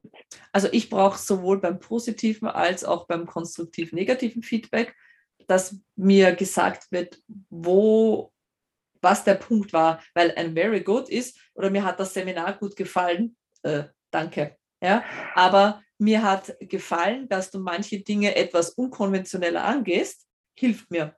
Weil wenn mhm. sie sagen, oder deine Art, un äh, Dinge unkonventionell zu machen, äh, geht bei mir gar nicht. Ich hätte lieber gern ein konventionelleres Seminar. Ja. Ist für mich ein Feedback, mit dem ich in die nächste Planung gehen kann. Ja. Ähm, weil ich halt doch sehr unkon unkonventionell gerade in meiner Unterordnungsunterrichtung bin ähm, und das für Leute gut geht und für andere Leute so gar nicht passt. Ja? Und da hätte ich schon gern, was daran gepasst hat und was nicht gepasst hat. Oder äh, die Gruppengröße war perfekt. Ich habe jetzt zum Beispiel beim letzten Seminar in Tirol erstmalig ausprobiert, mehrere Gruppen und ich wechsle zwischen den Gruppen, so wie wir es äh, äh, bei den Tracking-Kursen gemacht haben. Mhm. Und da einfach für mich, ob das okay ist. Oder ob die Leute, dann würde ich dann schon gern, du, äh, mir wäre wichtiger gewesen, du hättest jede meiner Wiederholungen gesehen. Also ich hätte dann schon gern so, was wäre den Leuten wichtig gewesen und mhm. was war ihnen, wo habe ich sie richtig abgeholt und wo eben nicht und warum. Ja, ja, ja. Wie hättest es du gern? Also, ich höre sehr gern, wenn ich was gut mache. Wie wer nicht, wer nicht? Ja. Und was ich aber eben in dem letzten Gespräch dann auch mit den Soldaten gemerkt habe, ist, ich werde ich werd lieber darauf hingewiesen, was noch besser gemacht werden kann. Weil ich möchte ja kein akzeptables Ergebnis haben. Ich möchte ja ein optimales. Bestmögliche, ja. das Bestmögliche zeigen. Und da habe ich eben so im, im Nachdenken heute im Klo gemerkt, dass, dass ich tatsächlich denke, und ich bin, bin dankbar für, für das Herantreten von dem, dass, dass ich manchmal noch zu sehr Feedback nicht verpacke.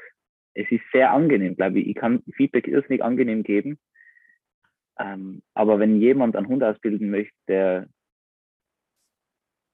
unter Umständen durch sein Handeln Leben rettet oder eben nicht, ähm, dann muss ich dem nicht sagen, hey, super, toll gemacht und freue dich doch mit deinem Hund, keine Ahnung was, sondern die Anzeige war richtig, aber nicht belohnenswert.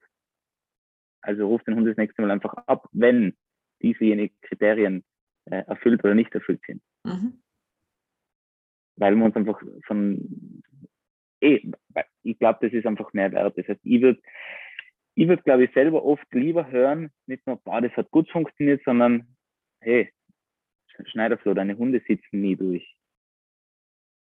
Du hast eine super tolle Unterordnung gemacht, aber dein Hund ist nie durchgesessen. Aber so präzise, dass du auch deine Kriterien dementsprechend anpassen kannst, oder? Und das ist, glaube ich, das, ja. der Sinn von konstruktivem Feedback auch, äh, wenn man das kriegt. Ich brauche was zum Greifen. Ich brauche was, ja. was ich tatsächlich verändern kann. Eben, der Hund sitzt nicht durch, heißt, ich muss meinem Hund trainieren, durchzusitzen. Das heißt aber, irgendwas war an deinem Sitz nicht richtig, hilft mir nicht. Genau, genau, genau. Ähm, ja, so. Und ich vertrage es auch nicht von jedem. Das heißt,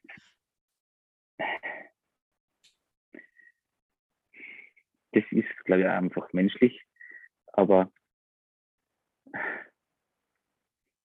das ist ganz schwer zu sagen.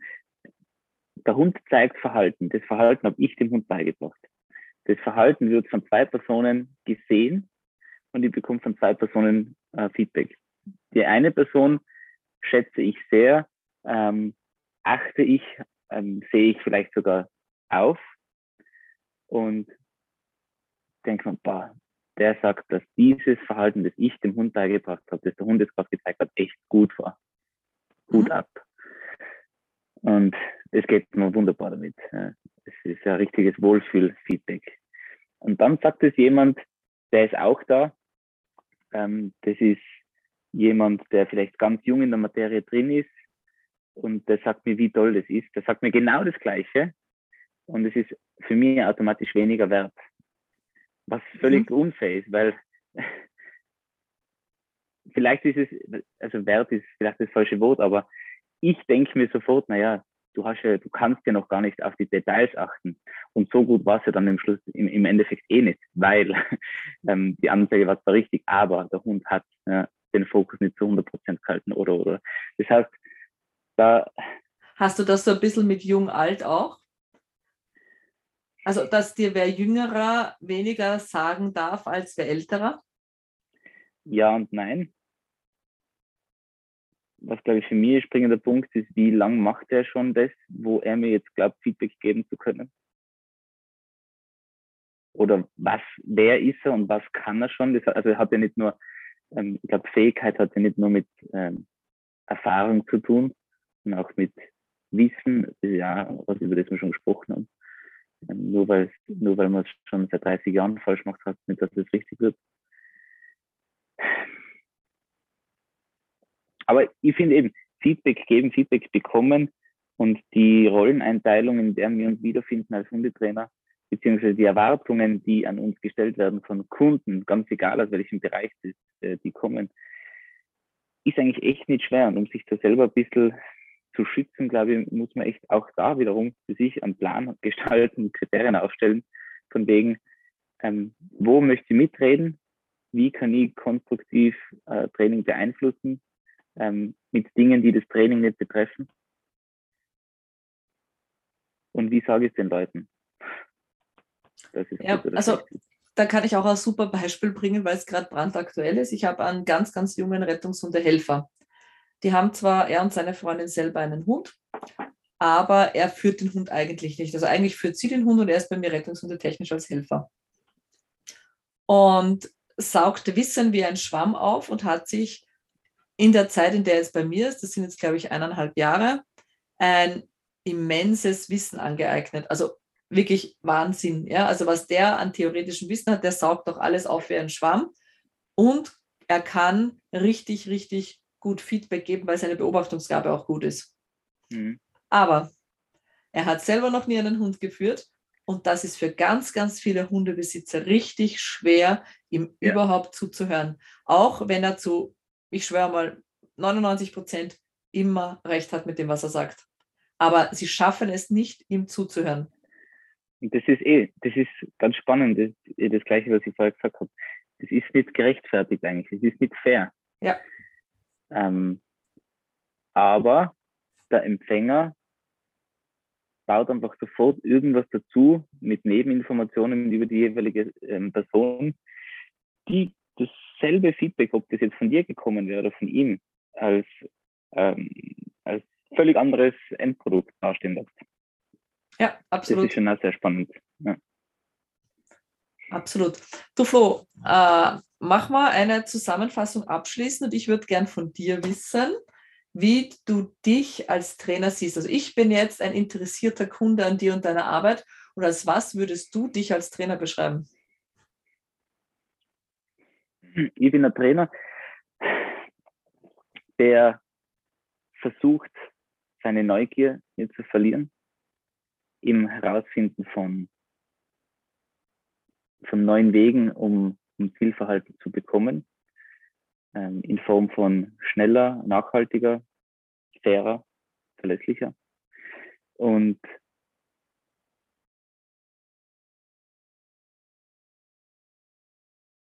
das bin ich. Effizient und effektiv. Naja, ja, ja. Ist ja fast das Gleiche, oder?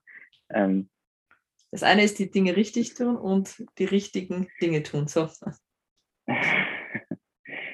Na, wie gesagt, also ich denke, ich glaube, das, was mich, das, womit ich mich vielleicht selbst auszeichne, aber das komisch klingt, ist einfach, dass ich ähm, eben neugierig bleibe bei den Dingen, dass es noch immer neue Wege gibt und dass wir äh, davon ausgehen können, dass wir einfach jetzt nicht diesen Status quo haben und jetzt nicht den, die Weisheit noch mit dem Löffel gegessen haben.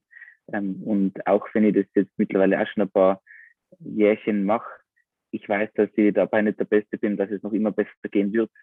Das heißt, ähm, die Leute können sich darauf verlassen, wenn sie mich fragen, dass ich keine ähm, Schneidermethode oder äh, sonstige Methode verkaufe, sondern im Endeffekt versuche ich dem jeweiligen Team auf meine Art und Weise, die sich aber, die, die lebt, ja, die entwickelt sich weiter, versuche so schnell wie es nur geht, ans bestmögliche Ziel zu kommen. Nicht, weil ich die Leute loswerden möchte, sondern weil mein Anspruch ist, nicht viel Zeit zu verlieren. Ja, das ist das, was ich bei äh, Einzelstunden immer sage, ist, äh, ich hoffe, ich musste nur einmal kommen und ihr habt jetzt einen guten Ansatz, wie ihr an der Problemlösung arbeiten könnt, selbstständig. Mhm. Und es ist für mich kein gutes Feedback, wenn ich zehnmal kommen muss, sondern das beste Feedback, wenn ich einmal da gewesen bin und ihr konntet euer Problem lösen. Ja, klar. Wenn es um ein Problem geht. Ja. Absolut. Also und, da reden wir jetzt nicht, wenn, wenn ich Verhalten aufbauen will oder irgendeine Ausbildung starten möchte. Also ja. gerade in der Problembehandlung im Einzelunterricht, ja. ja. Und was für Trainerin bist du? Hm. Also das mit dem neugierig bleiben kann ich voll und ganz unterschreiben. Also ich bezeichne mich ja selber nach wie vor als Workaholic. Ich habe heute mal zusammengeschrieben, auf wie vielen Online-Plattformen ich monatlich zahle und auf wie vielen hm. Online-Plattformen ich regelmäßig Kurse buche. Also es sind einige geworden, ja. ja. Also es ist eine schöne Summe Geld, die ich monatlich für Ausbildung ausgebe. Ähm, aber das macht mich halt auch aus. Und deswegen kann auch sein, dass das Seminar, das du vor fünf Jahren bei mir besucht hast, nicht mehr das gleiche ist, das du in zwei Jahren bei mir besuchen wirst, weil auch ich mich ständig weiterentwickle. Ich glaube nicht, dass ich ein anderer Mensch werde ähm, und dass ich immer wieder vielleicht sehr unkonventionelle Ansätze im Training verfolge und ein Verfechter der Back to Basics bin. Das heißt, ähm, ja, der Ken Ramirez sagt es so gut, ähm, der Beginner möchte besser sein und der Profi macht einfach immer nur die Basics richtig gut. Und mhm. das ist einfach das, worauf ich ganz viel Wert lege, egal ob es im Rettungshundebereich ist oder im Alltagstraining oder in der Unterordnung. Äh, tatsächlich geht es darum, eine gute Basis zu schaffen, um einen Hund auszubilden, egal in welcher Sparte. Und das ist das, für das ich als Trainer definitiv eintrete. Ähm, und für die Bereitschaft des Hundeführers, vor allem an sich zu arbeiten und sich selbst weiterzuentwickeln. Und das ist, glaube ich, der Hundeführer, der sich bei mir wohlfühlen wird, der sagt, äh, herkömmlich, ich habe schon so viel ausprobiert, ich würde es gerne auch mal unkonventionell probieren, weil ich sehe vor lauter Bäumen den Wald nicht mehr. Und ich glaube, solche Leute sind bei mir sehr, sehr gut aufgehoben. Und wie gesagt, vor allem jene, die den Spaß und die Freude am Arbeiten mit ihrem Hund nicht verlieren wollen, auch wenn die Situation zum Beispiel im Rettungshundebereich Ernsthaftigkeit erfordert, sondern mir ist wichtig, dass beide im Team immer Spaß an der Sache haben. Hm. ja, ich glaube, so ein Trainer bin ich. Und man muss dazu sagen, das haben mich halt meine Hunde gelehrt. Gell? Also bei allen meinen Hunden, ausgenommen meiner super einfachen Sieber, war ganz oft halt ein unkonventioneller Weg nachher oder im Endeffekt erfolgsversprechender als alles andere. Nein, der Liro ist auch sehr einfach, muss ich sagen. Ähm, aber mein über Jahre angehäuftes Wissen und dann doch die Erfahrung mit vielen eigenen Hunden hat mich zu dem Trainer gemacht, der ich heute bin. Und der sich hoffentlich immer weiterentwickelt. Hoffentlich, hoffentlich hören wir nicht auf damit. Genau. Ja,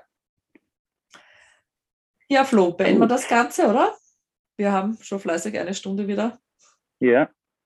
geschafft. Ähm, vielleicht magst, weil ich weiß ja, dass bei dir aktuell sich einiges getan hat, kurz ankündigen, was es bei dir gerade Neues gibt. Genau. Ähm, um es noch einmal zu wiederholen, weil es noch Plätze gibt, äh, startet ja nächstes Jahr im März der zweite Lehrgang von AHT, dem angewandten Hundetrainer. Äh, wer sich da informieren möchte, kann sich bitte gerne bei uns melden auf der Homepage von angewandtes Hundetraining beziehungsweise ähm, direkt bei mir, per Mail, per Telefon oder auch bei Heidrun und Martin von Respektiert. Und bei Kynotech hat sich ja auch einiges getan. Wir haben jetzt unsere erste Angestellte, die Laura, die bei uns nicht nur im Office ist sozusagen, aber auch äh, jetzt schon als Trainerin ihre ersten äh, Alltagskunden hat. Wir haben da für sie Kynotech Pet Dog Training ins Leben gerufen. Die hat auch meine alte äh, HTX Facebook-Seite ähm, bekommen ähm, und kann somit auch gleichzeitig wieder einige ähm, Kunden aus Tirol wieder betreuen, ähm, die wir sozusagen zurückgelassen haben. Das ich habe ja auf die Laura auch schon zurückgegriffen in meiner Abwesenheit. Ja, genau, genau. Ähm, und was tut sich in den nächsten Wochen, Monaten? Ähm, also grundsätzlich, wir waren ja viel unterwegs und wenn alles gut läuft, werden wir auch äh, nach wie vor im, im, Ende dieses Jahres und auch Anfang nächsten Jahres schon wieder viel unterwegs sein. Wir haben, ähm, ich fahre jetzt äh, nächste Woche nochmal in die Schweiz ähm, zur Redoc für einen Flächenworkshop. Äh, wir werden im Jänner wieder in Belgien sein für Spürhundearbeit, ähm, Workshop eine Woche lang. Wir haben einen Spürhunde-Workshop im Februar in Deutschland. Wir haben im März äh, und wir sind, Entschuldigung, wir sind im Februar auch noch äh, bei zwei Workshops in Griechenland. Ähm, ich glaube, die sind voll. So auch äh, der, der, Workshop in Deutschland hat noch einen Platz frei.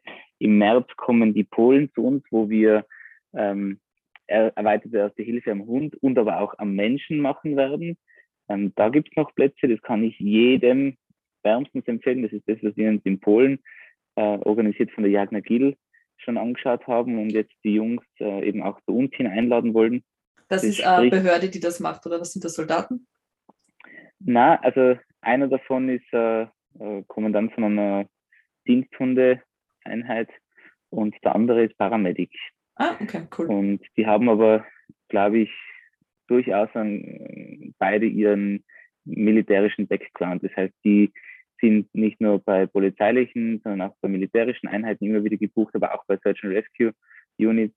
Äh, aber im Endeffekt diese Zielgruppe äh, wird genauso ähm, der Jagdhundeführer sein, ähm, weil es einfach sozusagen dabei um Verletzungen geht, die sozusagen im Gefecht geschehen können, aber eben auch an einem Polizeidiensthund betreffen können oder den jagdlichen Hund, der natürlich einmal angeschossen werden könnte, beziehungsweise einfach jegliche Verletzung, die, die starke Blutungen beinhalten, Amputationen. Oder, also auch beim oder. Rettungshund nicht ausgeschlossen, weil gerade im Bereich auch, Suizid genau, suchen. Ganz so. genau. Ja. Ganz genau. Und eben, gerade ein Hund, der gearbeitet wird, kann sich natürlich immer verletzen. Und ich denke, viele von uns haben schon erste Hilfe beim Hund Kurse gemacht. Auch ich. Ich war ja vorher auch Notfallsani. Ähm, und mir hat der Kurs mit den beiden einfach auch noch einmal sehr gut gefallen. Plus, ähm, die haben ja auch andere Algorithmen als wir. Das heißt, die lernen uns TCC und TCCC. Ich habe jetzt schon wieder vergessen, was es alles heißt. Tactical Combat Care Consultants oder whatever. Dann kann man sich ja auf der Ausschreibung nochmal durchlesen. Und was eben sehr cool ist, äh, nächste Woche tatsächlich findet es statt, oder in zwei Wochen, am 14. Dezember ist der Infocall für den Grundkurs Spürhundeführer bei uns. Das heißt, das habt ihr vielleicht schon mitbekommen, wir haben ab geplanterweise ähm, dem zweiten Quartal nächsten Jahres einen Lehrgang, der ein Jahr lang dauert, fast und neun Module inklusive Abschlussprüfung beinhaltet. Ähm, Spürhundeführer-Grundkurs. Wer sich dafür interessiert, soll sich bitte gerne bei uns melden. Wer sind da so das äh, Klientel, äh, das ihr ansprechen wollt? Die Grundvoraussetzungen haben wir sozusagen eh äh, und auch die Zielgruppen in der, in der Ausschreibung definiert. Grundsätzlich alle, die schon in dem Bereich tätig sind, ähm, im professionellen Spürhundebereich als Mitglied einer Behörde, aber auch äh, vom privatwirtschaftlichen Sektor. Wir haben, betreuen ja selber aktuell schon sehr viele Kunden, die in der Schädlingsbekämpfung tätig sind, beziehungsweise die Schimmelspürhunde führen, die Biotopmanagement haben und Autospürhunde führen, beziehungsweise eben Polizei, ähm, Grenzschutz, Zoll äh, und dergleichen. Mhm. Die werden dabei eigentlich alle angesprochen, ob das ähm, junge Hundeführer sind, die sich gleich schon als ähm, Wissen aneignen wollen, ob das schon erfahrene ähm, Hundeführer oder Ausbilder sind, die sich neue Sachen ansehen und aneignen wollen, ist uns eigentlich relativ egal. Was muss der Hund und der Hundeführer Voraussetzungen mitbringen? Ähm, Interesse, Disziplin. Äh, der Hund muss gesund sein. Der Hund sollte mindestens sechs Monate alt sein. Okay. Über Ausnahmen kann man sprechen. Der Hund sollte, wie auch der Hundeführer, kein Problem mit Artgenossen haben ähm, und anderen Menschen und Tieren neutral gegenüberstehen. Ähm, beide sollten sehr, sehr einfach zu motivieren sein und der Hund natürlich ähm, mit Futter und idealerweise mit Spielzeug motiviert sein. Okay. Das sind so die Grundvoraussetzungen. Es gibt dann auch, äh, genau, es ist ja Präsenzausbildung. Ähm, nach den Corona-Jahren mit viel Online, denken wir, ist es jetzt an der Zeit auch wieder mehr in die Präsenz zu gehen. Das ist zumindest das, was ich spüre und höre, dass die Leute wieder mehr Präsenzunterricht haben wollen, aber auch wiederum gekoppelt mit ähm, fast monatlichen Online-Meetings zwischen den Modulen. Ähm, wir haben die zur Verfügungstellung der Online-Trainingspläne für alles, was den Spürhund betrifft. Das heißt, es ist nicht nur die Spürhundearbeit selbst, sondern auch funktionelle Gehorsam für Spürhundeteams und dann eben auch die Abschlussüberprüfung. Ähm, die nach unseren neuen ähm, spürende Eignungstests äh, von der Kynotech ablaufen werden. Und die Eignungstests kann man aber auch äh, machen, wenn man sonst bei dir trainiert oder kann, nehmt ja. ihr auch externe Prüflinge auf? Ja, ja. Okay.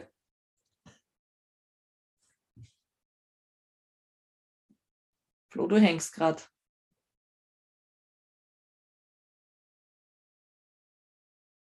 Hallo, hallo. Und prüfen werden. Warte, Flo, stopp stopp. Ähm, meine Frage war, nehmt ihr auch externe Prüflinge auf und dann ist ein Bild gehängt. Okay, aber hast du mich noch gehört? Nein. Das letzte war, nehmt ihr noch externe Prüflinge auf? Ja, also dafür wird es dann aber eigene Ausschreibungen geben für, für solche Prüfungen. Beziehungsweise können uns die Leute auch holen. Wir werden wahrscheinlich im Februar in Deutschland die erste externe Prüfung machen. Cool. Genau. Wie schaut es bei dir aus? Was steht an? Ja, seit dem ersten läuft unsere Advent-Challenge und wir sind schwer beeindruckt tatsächlich, wie viele Teilnehmer wir heuer haben. Also es dürfte letztes Jahr, das haben wir letztes Jahr das erste Mal gemacht. Also ist kostenlos, kann jeder mitmachen. Geht darum, äh, 24 Trainingsvideos von mir und meinen Hunden, beziehungsweise von der Susanne und der Franzi, äh, nachzutrainieren und ein Foto vom Training unter dem Beitrag zu posten. Sonst hat man keine Aufgaben. Äh, Zeit hat man bis 26. Dezember unter jedes dieser Videos ähm, die Aufgabe zu posten und uns ist dabei vollkommen egal eigentlich, ob das die fertige Übung ist oder ob das die Wege dorthin sind oder die ersten Schritte, weil natürlich sind manche Übungen gerade für junge Hunde noch nicht so durchführbar. Also ähm, da akzeptieren wir natürlich, wenn das auch der Weg dorthin ist. Es ist wichtig, uns geht es darum, äh, aufzuzeigen, mit wie wenig Aufwand im Hundetraining man eigentlich welche Erfolge schon erzielen kann und wenn man einfach diese Regelmäßigkeit beibehält. Und das ist letztes Jahr super ja. gut angekommen und äh, wir hoffen heuer auch. wieder drauf und wer bis 26. unter jedem Beitrag gepostet hat, äh, nimmt an einem Gewinnspiel teil. Das haben wir letztes Jahr schon so gehandhabt und es wird ah, heuer cool. sogar mehr Preise als letztes Jahr geben. Also wir lassen uns nicht lumpen sozusagen. Ähm, und nachdem ich heuer Silvester in Italien verbringen werde und noch nicht sicher bin, ob es am 31. Dezember einen guten Internetempfang gibt, plane ich aber trotzdem äh, wieder Silvester-Beschäftigungsprogramm. Das heißt, äh, Silvester zwischen 8 Uhr und Mitternacht, also 20 Uhr und Mitternacht, äh, wird es Online-Training geben für alle, die interessiert sind, via Zoom. Ähm, und wer mitmachen okay. möchte oder auch nur stundenweise oder halbstundenweise, kann sich gern für die jeweiligen Übungen dazu melden. Äh, ich werde aber noch eine Ausschreibung rausstellen und die auf Facebook und Instagram posten. Geht einfach darum, die Hunde müde zu machen vor Mitternacht, gerade jene, die vielleicht mit Silvester nicht ganz so glücklich sind. Ähm, ja, und ab sofort, wir hatten jetzt den Infocall für die Therapiebegleithunde, ab sofort nehmen wir die Anmeldungen entgegen und bis Ende Jänner wollen wir die äh, Überprüfungen der Teams abgeschlossen haben, also ob wir sie zulassen zur Ausbildung. Ähm, mhm. Und im Februar startet dann tatsächlich, also dieses Mal fix, ähm, die Therapiebegleithundeausbildung bei uns in Kooperation mit dem Pflegeheim der Stadt Stockerau. Cool. Da haben wir einen Trainingsraum und einen Vortragsraum, den wir zur Verfügung gestellt kriegen und tatsächlich dort auch unsere äh, Assistenzeinsätze direkt vor Ort durchführen können. Mhm. Und Bitte. ansonsten, wer sich in der Advent Challenge so ein paar Anreize holen will, wie denn die Übungen trainiert werden müssen oder ausgeführt werden, für die haben wir in unserer kostenpflichtigen Fundamental äh, Basic Facebook-Gruppe die Anleitung zu den einzelnen Übungen dazu.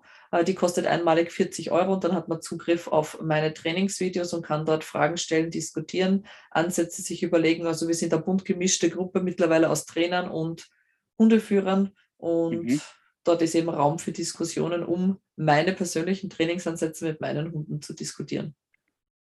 Und sich Tipps und Tricks für seine Hunde zu holen, natürlich. Also wir können auch Problemstellungen der eigenen Hunde dort diskutieren. Vor allem, wenn es nicht so läuft, wie es bei meinen Hunden gelaufen ist und wenn man einen anderen Ansatz zum Beispiel bräuchte. Mhm. Das ist einfach eine Diskussionsplattform. Und ja, äh, ich habe für 8. und 9. Jänner ein Rettungshundeseminar in Stockerau-Korneuburg ausgeschrieben. Es war innerhalb von zwei Tagen doppelt ausgebucht. Deswegen haben wir uns jetzt entschlossen, am 29. und 30. Jänner ein zweites Seminar äh, durchzuführen. Und da sind nach Super. derzeitigem Stand noch äh, zwei Plätze frei mit Hund. Ähm, okay. Wobei ich noch auf eine Rückmeldung warte. Also ein Platz ist garantiert noch frei, eventuell ein zweiter. Äh, und im Jänner startet dann unser Großprojekt mit Italien. Ich werde nächstes mhm. Jahr sechs mal drei Tage in Italien sein, um dort Rettungshundarbeit zu unterrichten und sechs äh, Online-Module zwischenzeitlich, also jeden zweiten Monat in Italien und jeden zweiten Monat ein Online-Modul. Und da wäre natürlich die Möglichkeit, nicht nur als Italiener teilzunehmen, weil es wird auf Englisch abgehalten werden, das ganze Seminar. Also wir haben mit Übersetzung. Und mhm. wenn man sagt, ich verbringe einfach vielleicht eine Woche in Italien und würde dazu zusätzlich gerne neue Trainingsgebiete kennenlernen, äh, kann man sich gern bei mir melden und dann auch nur einzelne Module des Ganzen buchen. Insbesondere wenn, also wir haben es nach Themen unterteilt, wenn die Themen dann interessant sind und man gern an mhm. den unterschiedlichen Themenbereichen arbeiten wollen würde. Das heißt, das in Italien bzw. im Ausland ist grundsätzlich Englisch, oder? Genau, genau. Also äh, es wird auf Italienisch übersetzt, Englisch, Italienisch. Und wenn Bedarf besteht, natürlich auch auf Deutsch. Also das wäre das geringste Problem. Klar. Okay. Ja. So, heute darfst du zuerst fragen, Flo. Was ist dein aktuell liebstes Tool im Hundetraining? Ähm, tatsächlich die Plattform. Und zwar eine Plattform, die nur so groß ist, dass der Hund gerade drauf sitzen kann. Einerseits, äh, weil die Siva zum Beispiel im Alter dazu tendiert hat, die Füße nicht mehr eng beieinander zu halten und natürlich diesbezüglich äh, Muskulatur verloren ging. Oder auch, weil mhm. der Jüngste im Bunde äh, gerne dazu neigt, die Knie nach außen zu drehen, um eben da muskulär ein bisschen gegenzuwirken, arbeite ich gerade mit Targets, wo die Hund eben ein Takt sitzt, sagen die äh, Amerikaner dazu, sagt man im Englischen dazu, also dieses geschlossene Sitz zeigen können. Und ich nutze mhm. das halt dann gleich ähm, sozusagen für die Grundstellung und für den Vorsitz mit. Also ist so ein All-in-One-Trainingsgerät plus zusätzlich für die Positionen Grundstellung und Vorsitz nutze ich es ganz gern. Super. Was ist dein Tool? Stoppuhr. Ähm, Stoppuhr, okay. Das heißt, es ist ja kein ein, ein, äh, einzigartiges Tool, sondern einfach die Idee der Stoppuhr, um ähm, täglich mindestens fünf Minuten mit jedem Hund ähm, Gehorsam zu trainieren. Mhm. Ähm, und die Idee dabei ist eigentlich, mehr Zeit fürs Training zu nutzen und weniger Zeit stumpf herumzusitzen. Und es ist gut, weil ähm, wenn man nicht die Zeit stoppt, trainiert man meistens zu lang. Also dass man zu kurz trainiert, wenn man trainiert, kommt eigentlich selten vor. Ja, stimmt. Meine Erfahrung. Und die fünf Minuten sind verhältnismäßig lang tatsächlich. Ähm, das heißt, wenn man sich wirklich nachher fünf Minuten Training als Video anschaut, ähm, das ist schon wieder Zeit, die dabei äh, drauf geht, unter Anführungsstrichen. Und trotzdem ist es eine kurze und überschaubare Zeit im Training. Das heißt, ähm, idealerweise sucht man sich sozusagen selber in seinem Alltag einen Auslösemechanismus, ab dem man in Zukunft beginnt, ins Training zu gehen. Idealerweise ist dieser Auslösereiz einer, der tatsächlich im täglichen Leben vorkommt. Und idealerweise ist es sogar ein Reiz, der stattfindet in der Nähe der Hunde, dass man schon beim Hund ist und nicht noch am Weg zum Hund äh, noch viele Ausreden findet. Es ist so ungefähr und, wie abends die Laufschuhe vors Bett zu stellen, damit man morgens laufen geht, ne? Ja, vielleicht, ja. ja. Und das ist auch äh, etwas, das ich nicht selber erfunden habe, sondern das wir natürlich in unserem Trainerkurs von den Schweden gelernt haben, ähm, einfach um mehr und effizienter trainieren zu können. Ähm, tatsächlich ist es mir bis jetzt nicht jeden Tag gelungen. Ähm, einfach wenn der Tag wirklich voll ist, habe ich es nicht geschafft. Aber ähm, es ärgert dann jedes Mal, wenn man es nicht getan hat. Und das ist wiederum etwas, das motivierend wirken kann. Heute ich, haben wir es schon hinter uns. Ich habe es ich hab's noch vor mir. Äh, ich habe mir das Ziel gesetzt mit 50 Keksen pro Hund. Ja, cool. Also, genau, da haben wir eh schon einmal gesprochen. Ja. ja. Und weil du sagst, dass man, man kann das so schwer abschätzen. Ich habe letzte Woche in der Halle Cavaletti-Training mit den Hunden gemacht zur Verbesserung der Fußarbeit. Und ich schaffe es wirklich mittlerweile, diesen Zeitpunkt zu erwischen, aufzuhören, wenn genau diese fünf Minuten um sind. Also meine Videos waren alle zwischen vier Minuten 49 und fünf Minuten 22 oder so. Okay. Also wirklich ja. äh, ohne Stoppuhr tatsächlich dieses ja. Mal. Ja. Ähm, außer beim jüngsten habe ich natürlich übertrieben mit sieben Minuten irgendwas. Ja? Ah, ja. Also der ist wirklich der, wo ich mir aktiv die Stoppuhr auch stellen muss. Und ich habe da ein cooles Tool, kommt aus dem Lernbereich der Kinder und ist so zylinderartig also schaut aus wie eine große Sanduhr und hat drei Farben, rot, gelb und mhm. grün. Und wenn mhm. du Trainingszeit einstellst, also du kannst einstellen deine Trainingszeit, äh, leuchtet grün. Nach 80 mhm. Prozent der Zeit springt er auf gelb mhm. und bei 95 Prozent äh, auf rot. Mhm. Und das kannst du aber selber einstellen. Also du könntest jetzt sagen, er soll erst bei 90 auf äh, gelb springen, aber standardmäßig sind, glaube ich, 80 und 95 äh, eingestellt. Und das ist ein super mhm. Tool, also gerade auch im, in den Kurssettings, weil du stellst dir die zehn Minuten und du hast so ein bisschen einen Blick, oh, ich habe noch kurz Zeit beim einen oder anderen nachzubessern oder ich muss zu einem Ende kommen. Mhm. Mhm. Und das hilft gerade, wenn man komplexere Sachen trainiert, doch ein bisschen so die Zeit besser im Auge zu halten, als wie piep, piep, piep, es ist vorbei. Ja, klar. Also kostet, glaube ich, 20 oder 29 Euro das Teil und ich finde es recht ein spannendes Tool. Okay. Oder tatsächlich Vielleicht. Sanduhren. Sanduhren einfach, ja gibt es in Plastik so groß mit speziellen Zeiten. Ich habe, glaube ich, eins bis mhm. zehn Minuten und die stellst du nebenbei hin und dann hast du auch nicht dieses Piep-Piep, sondern siehst ungefähr auf der Sanduhr, wie viel Zeit dir tatsächlich noch bleibt. Ich habe es immer am Handy gestoppt. Das Problem für mich war, ich habe die Stoppuhr eingestellt dann auf 5 Minuten 20 Sekunden, um dann in die Kamera zu gehen und zu filmen. Und immer wenn es gestoppt hat, sozusagen die 5 Minuten 20, ist natürlich auch die Kamera wieder aus gewesen. Das hat mich so geärgert, dass ich mir endlich wieder mal eine Augenbanduhr gekauft habe, auf der ich jetzt stoppen kann. Ah. Ohne dass das Filmen aufhört. Du, weil in der Halle wäre doch das Einfachste, du stellst dir eine große Stoppuhr, so eine digitale ja. auf. Ja, klar. Aber ähm, dadurch, dass wir nicht mehr in der Halle trainieren, habe ich die Uhr immer am Arm.